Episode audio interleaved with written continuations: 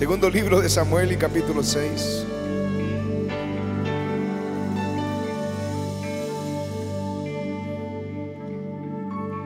Y este capítulo y esta porción es un capítulo insignia del avivamiento. Dice así, David volvió a reunir a todos los escogidos de Israel, treinta mil.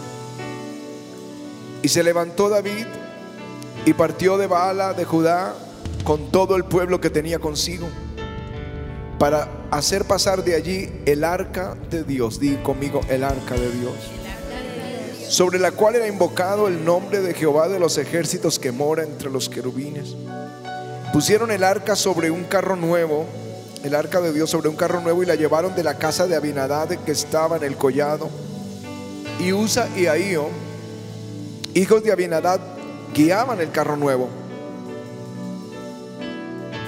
Y cuando lo llevaban de la casa de Abinadad, di conmigo carro nuevo, porque es que la razón por la que no prosperó fue que lo llevaban en un carro nuevo y no, no los sacerdotes. El arca la llevan los sacerdotes, los pastores, los líderes. Y cuando la llevaban de la casa de Abinadad que estaba en el collado con el arca de Dios, ahí iba delante del arca. Y David y toda la casa de Israel danzaban delante de Jehová con toda clase de instrumentos de madera, de haya, con arpas, con salterios, con panderos, con flautas, con címbalos. Todos los instrumentos adorando al Señor. Cuando llegaron a la era de Nacón, Usa extendió su mano al arca de Dios y la sostuvo, porque los bueyes tropezaban.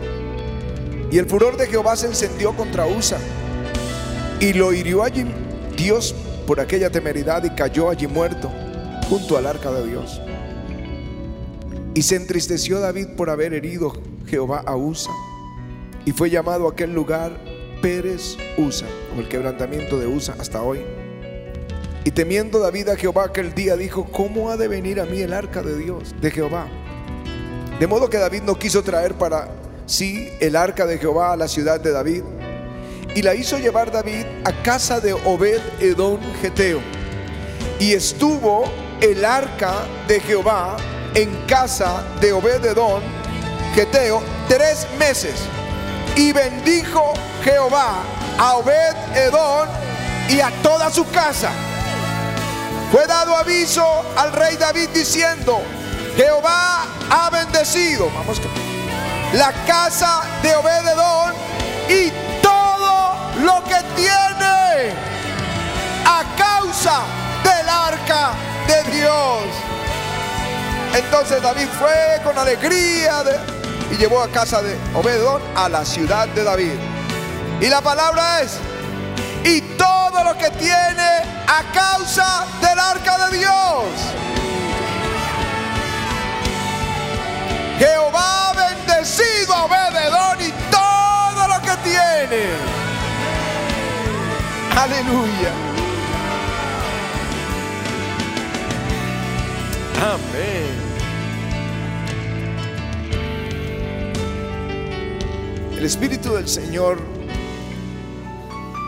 yo creo que como en el Génesis se estuvo moviendo este primer mes sobre mi vida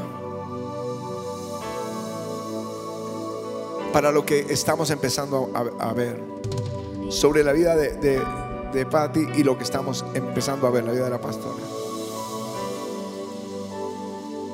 Lo sentimos obrando de una forma diferente. Y me dio una palabra. Y me dijo, alízate dos tablas de piedra como las primeras.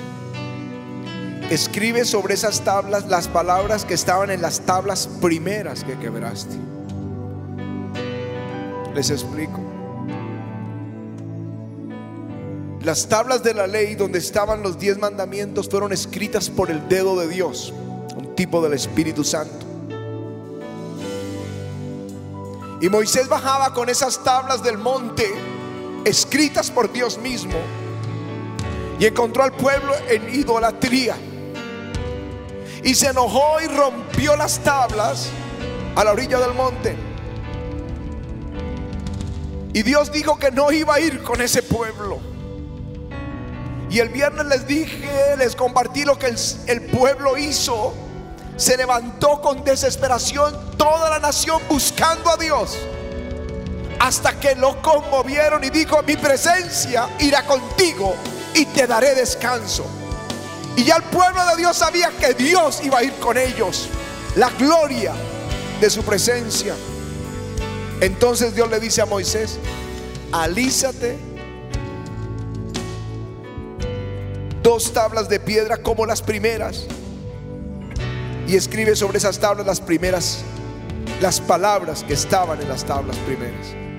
Cuando estaba leyendo esto, estudiando el Éxodo, el Espíritu Santo me habló y me dijo, vuelve a recordarle a la iglesia lo que te hablé hace 28 años, cuando comenzó el avivamiento.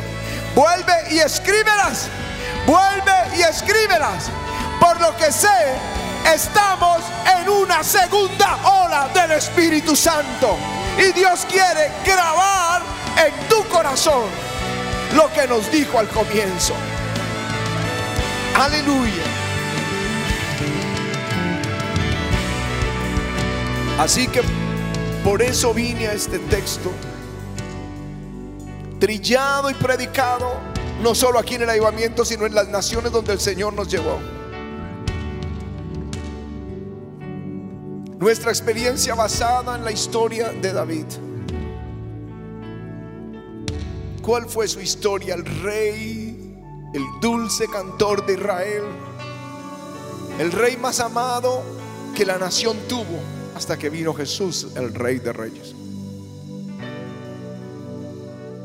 Su historia no fue fácil. Cuando era un niño, no era valorado en casa ni amado como los otros hermanos.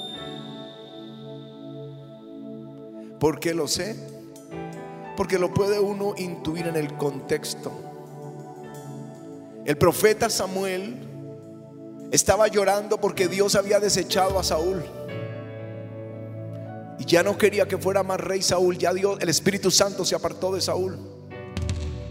Y estaba llorando y el Señor le dijo, no llores más a Saúl toma tu aceite. Vamos a ungir al nuevo rey de Israel. Y hago aquí un paréntesis para los que lloran, los Saúl, los que Dios desechó. No llores más por ellos, porque les aseguro que la unción que va a caer es para los David, es para la nueva generación que va a entrar a la conquista. Avivamiento, no llores los que Dios desechó. Prepara el aceite, porque viene una unción gloriosa sobre una nueva generación. Aleluya.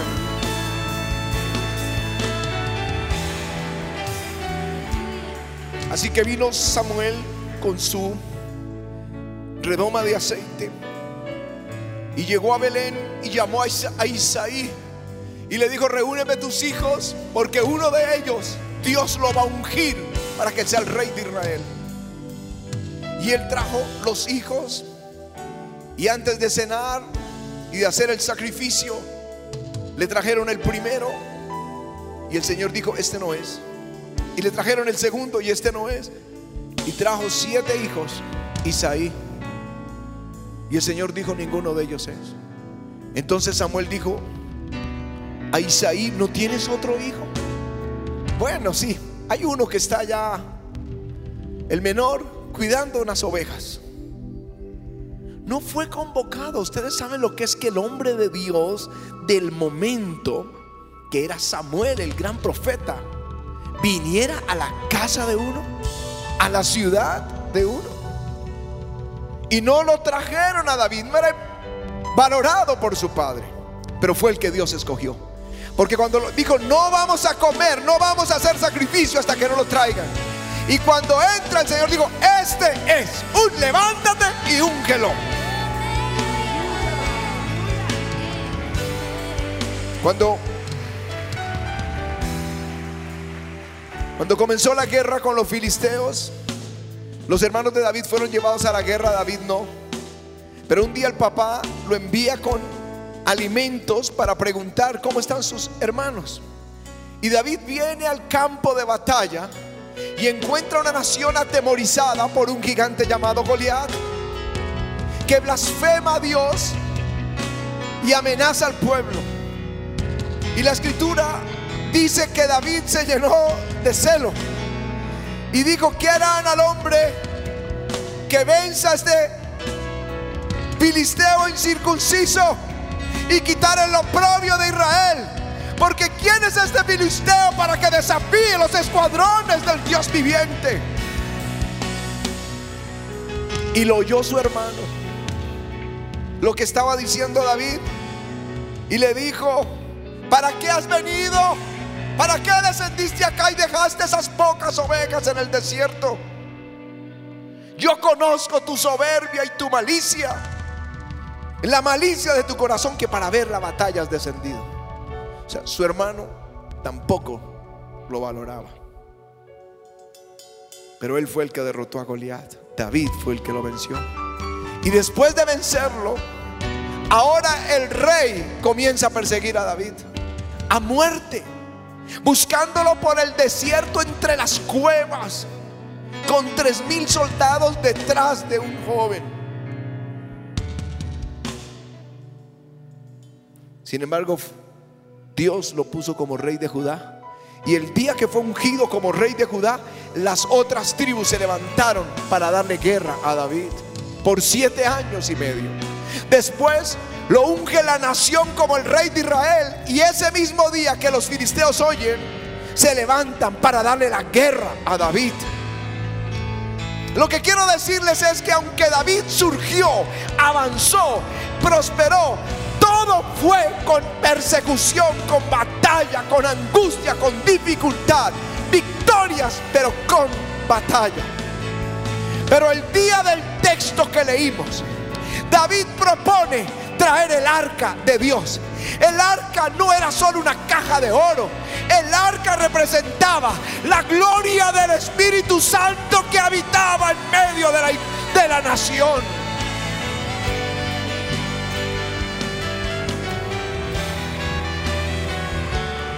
Lo que David quería era que Dios estuviera en su ciudad.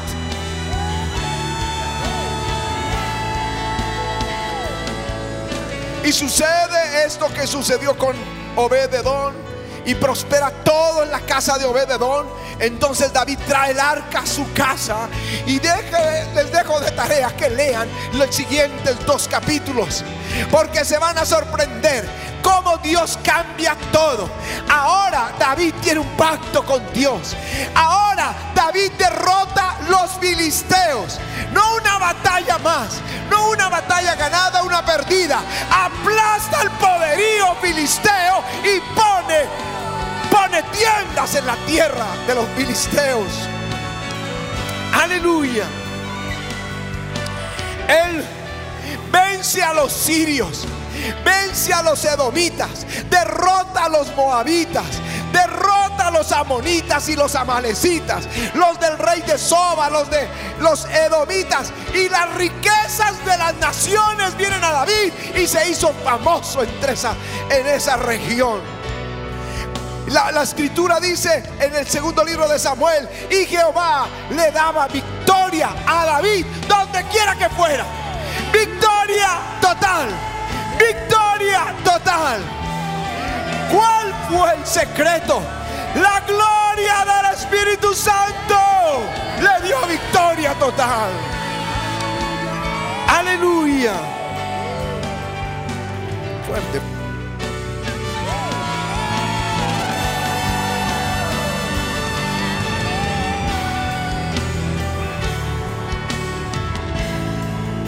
Siendo ungido pero la gloria, la victoria total, cuando Él trajo la presencia de Dios a su ciudad. Él valoraba su presencia, una cosa deseada. Esta buscaré que esté yo en la casa de Jehová todos los días de mi vida para contemplar su hermosura, para inquirir en su templo, pasión por su presencia. Pasión por su presencia lo que busca el Señor hoy. Pasión por su presencia.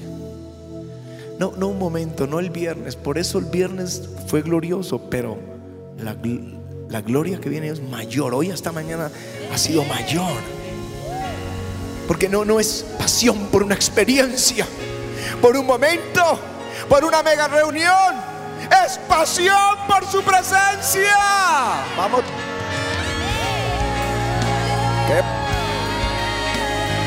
Aleluya.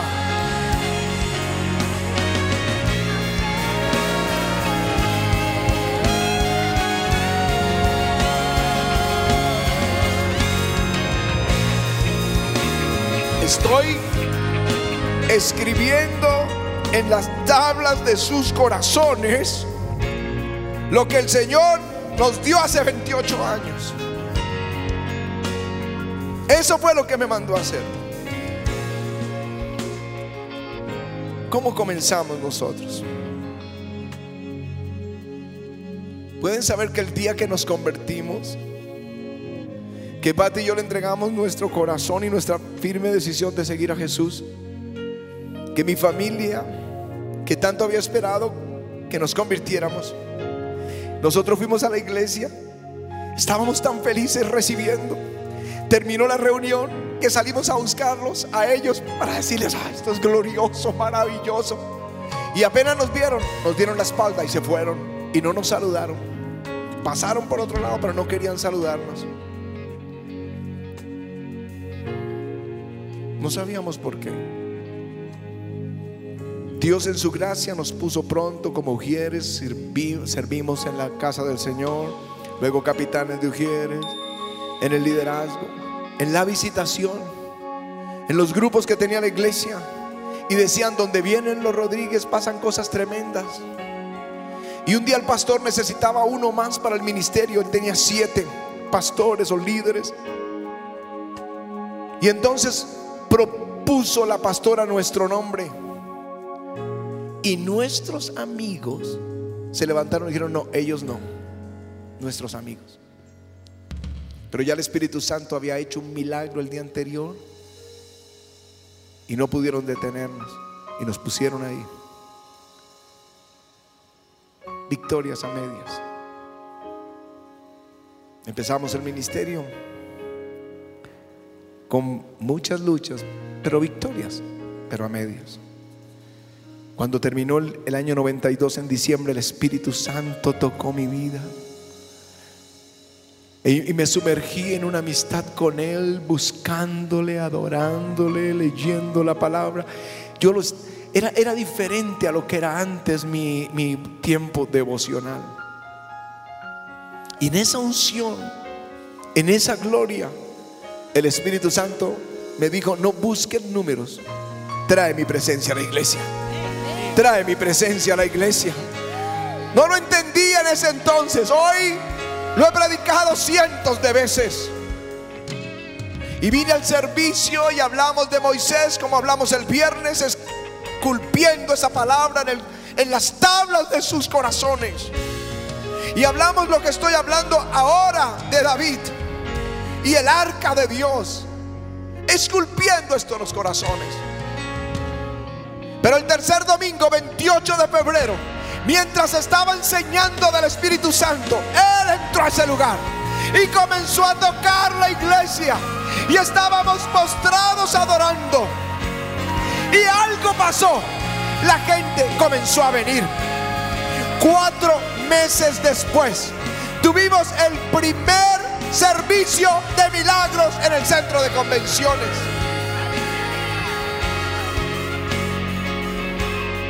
Vino la primera cruzada, el primer coliseo lleno de gente oyendo la palabra. Vino el crecimiento de la iglesia que cambiamos nueve veces. Vino el primer canal de televisión cristiano en Colombia al avivamiento. El tiempo, el diario nacional y el canal de televisión nacional reportaron medio millón de personas en el Parque Simón Bolívar. CNN en inglés, el noticiero más grande del mundo, vinieron aquí para ver lo que estaba pasando. La BBC de Londres, el noticiero más grande en Europa, vino aquí al avivamiento para ver lo que estaba pasando. En Argentina, 35 kilómetros de buses para venir a escuchar lo que Dios está haciendo en este avivamiento. Eso se llama victoria total. Victoria total. Aleluya.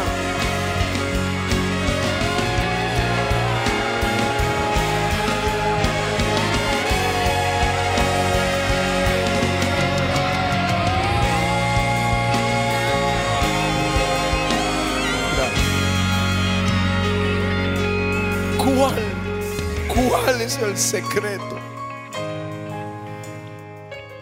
Presencia del Espíritu Santo entre nosotros.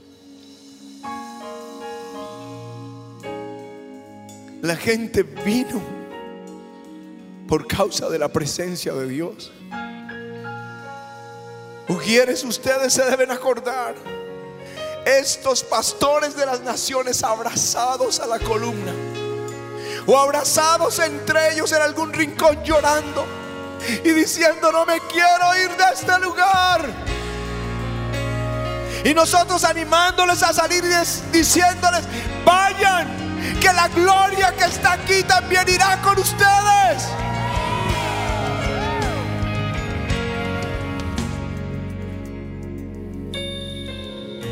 La presencia de Dios es una promesa para la iglesia de Jesucristo. Habitaré y andaré entre ellos. Cuando habla la palabra habitar, haciendo referencia al Antiguo Testamento, en ese hebreo es el Shekinah del Señor. Es la gloria de Dios en medio de su pueblo. Habitaré y andaré entre ellos, seré su Dios y ellos serán mi pueblo. Déjenme les digo cómo lo, lo vimos y lo entendimos enseñados por el Espíritu. La gloria de su presencia es como un, como un traje, como un vestido, como las faldas del Señor que llenan el templo en Isaías 6. Esa es la gloria de la presencia de Dios. En Isaías 30 dice, ay de los hijos que se apartan, dice el Señor, para tomar consejo y no de mí, para cobijarse con cubierta y no de mi espíritu, añadiendo pecado a pecado. Es una cobertura, es un vestido de la iglesia, la presencia de Dios, la presencia del Espíritu Santo. Pero lo que no sabíamos, sino cuatro meses después, es que la presencia trae el poder de Dios. Recibiréis poder cuando haya venido la presencia, cuando haya venido el Espíritu Santo sobre vosotros.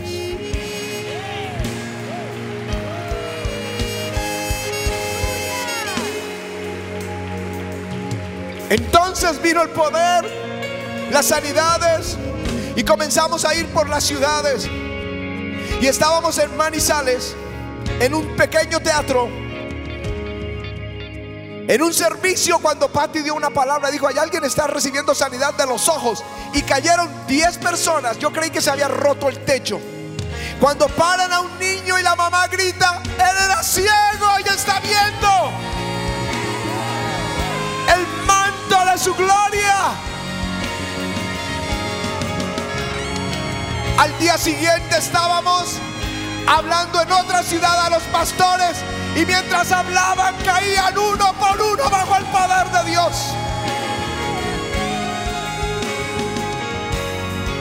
Y fuimos al estadio. Y mientras predicábamos en el estadio yo veía la Cruz Roja con camillas bajando a la gente de todas las graderías y los metían en los camerinos. Ellos decían se desmayaron por el calor. Pero cuando entraban a los camerinos había liberaciones, los demonios saliendo de la gente.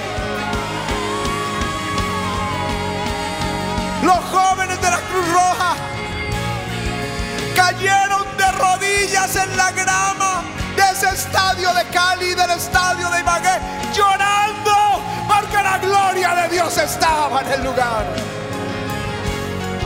Aleluya.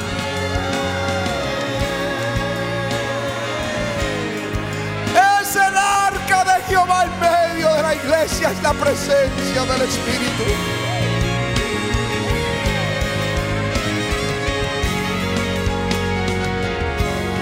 Estos trajes, en Isaías dice, vístete de poder. Me gusta eso porque él mismo, el mismo Señor lo llama, como les estoy diciendo ahora, un vestido. Vístete de poder, vístete tu ropa hermosa, oh Jerusalén, ciudad santa, porque nunca más vendrá a ti incircunciso ni inmundo. Este traje de la gloria de Dios lo han tenido desde Adán, los patriarcas y los jueces y los profetas y la iglesia que ha tenido sed de él. Yo creo que Adán estaba vestido de la gloria de Dios hasta el día en que pecó. Y entonces se vio desnudo y tomó unas hojas de higuera y se vistió con ellas. Para mí esas hojas de higuera representan los trajes o vestidos que la iglesia ha utilizado cuando pierde la gloria.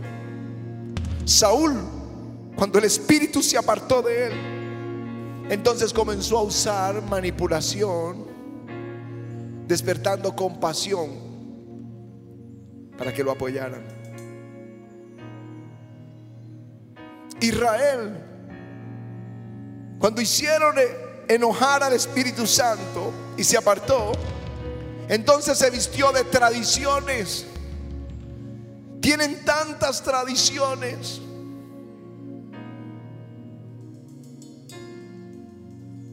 Predicadores que han perdido la gloria, entonces se visten de religiosidad. Y por eso muchos de ellos nos critican. Ser, pobres para hacerse sentir más santos, hablar un idioma religioso, poner cargas pesadas que ni ellos llevan. Porque perdieron la gloria, se visten de hojas de higuera.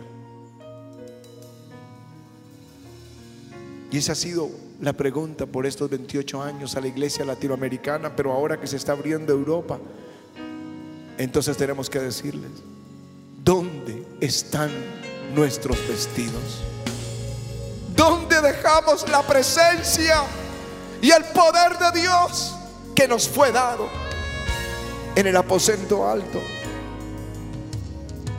Y eso es un avivamiento, recuperar estos vestidos tener la presencia de Dios en el lugar, tener la gloria y su poder entre nosotros.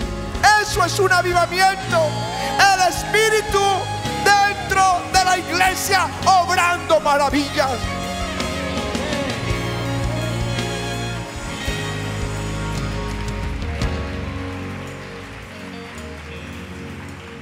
Pero avivamiento hay una advertencia que también debe ser esculpida en esa piedra, en el corazón nuestro. Ay de los hijos que se apartan, dice Jehová, para tomar consejo y no de mí, para cobijarse con cubierta y no de mi espíritu, añadiendo pecado a pecado. No podemos cambiar esta gloria por un método de trabajo. Tampoco lo podemos cambiar por intereses personales. Aquí hay que tomar su cruz, la cruz cada día.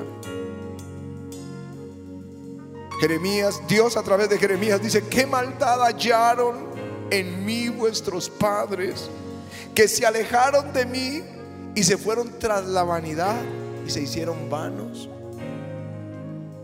Porque dos males ha hecho este pueblo. Me dejaron a mi fuente de aguas vivas y cavaron para sí cisternas rotas que no retienen el agua. Cambian la palabra de Dios por la psicología, por poco no lo hacen en consejería aquí. La psicología tiene su lugar importante en la humanidad, la psiquiatría, el consejero familiar, pero la palabra de Dios tiene la supremacía, el consejo que viene de la escritura.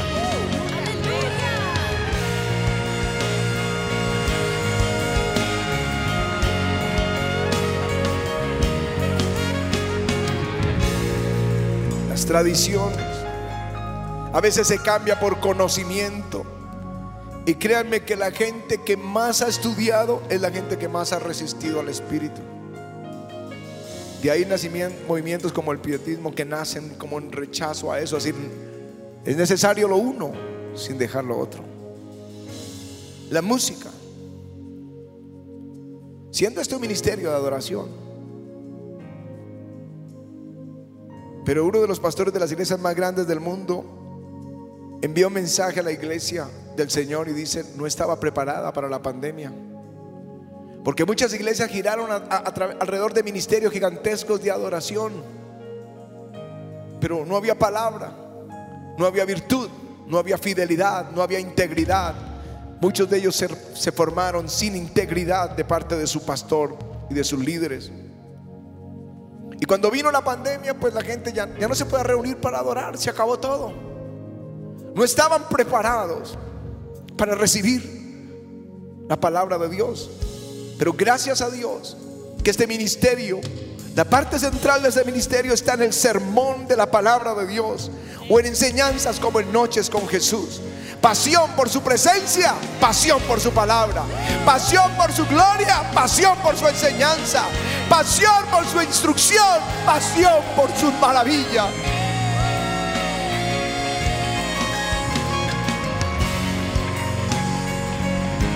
Otros que pierden su presencia. Entonces están los judaizantes.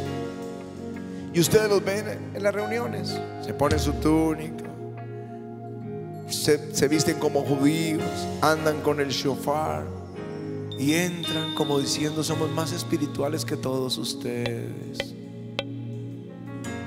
No tienen la presencia. Entonces tienen que vestirse de hojas de higuera.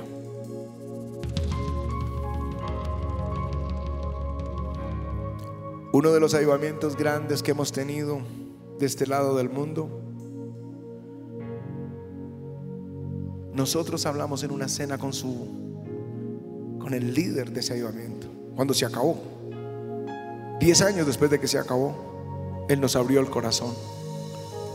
Llevaban cuatro años, los estadios se llenaban, todo increíble, pasaban cosas tremendas. Yo veía esos videos, graderías enteras cayendo bajo el poder de Dios.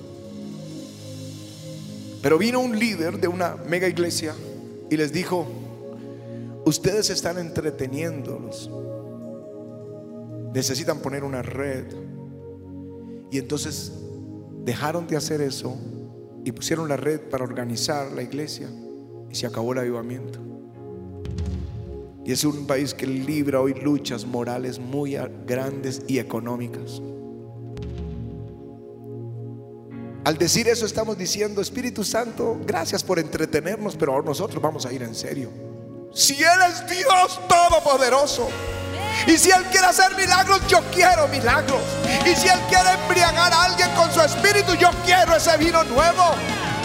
Y si Él quiere hablarnos, quiere ministrarnos, sanarnos, yo quiero todo lo que Él quiere darme, no menos.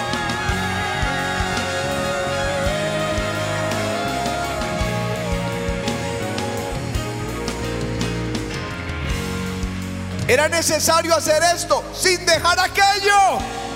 Era necesario poner la red, pero sin dejar la gloria de Dios en la iglesia. El secreto de la victoria total no es una estrategia, es una persona. El secreto de la victoria total no es una estrategia, es una persona. Esa persona es el Espíritu de Dios, el Espíritu Santo.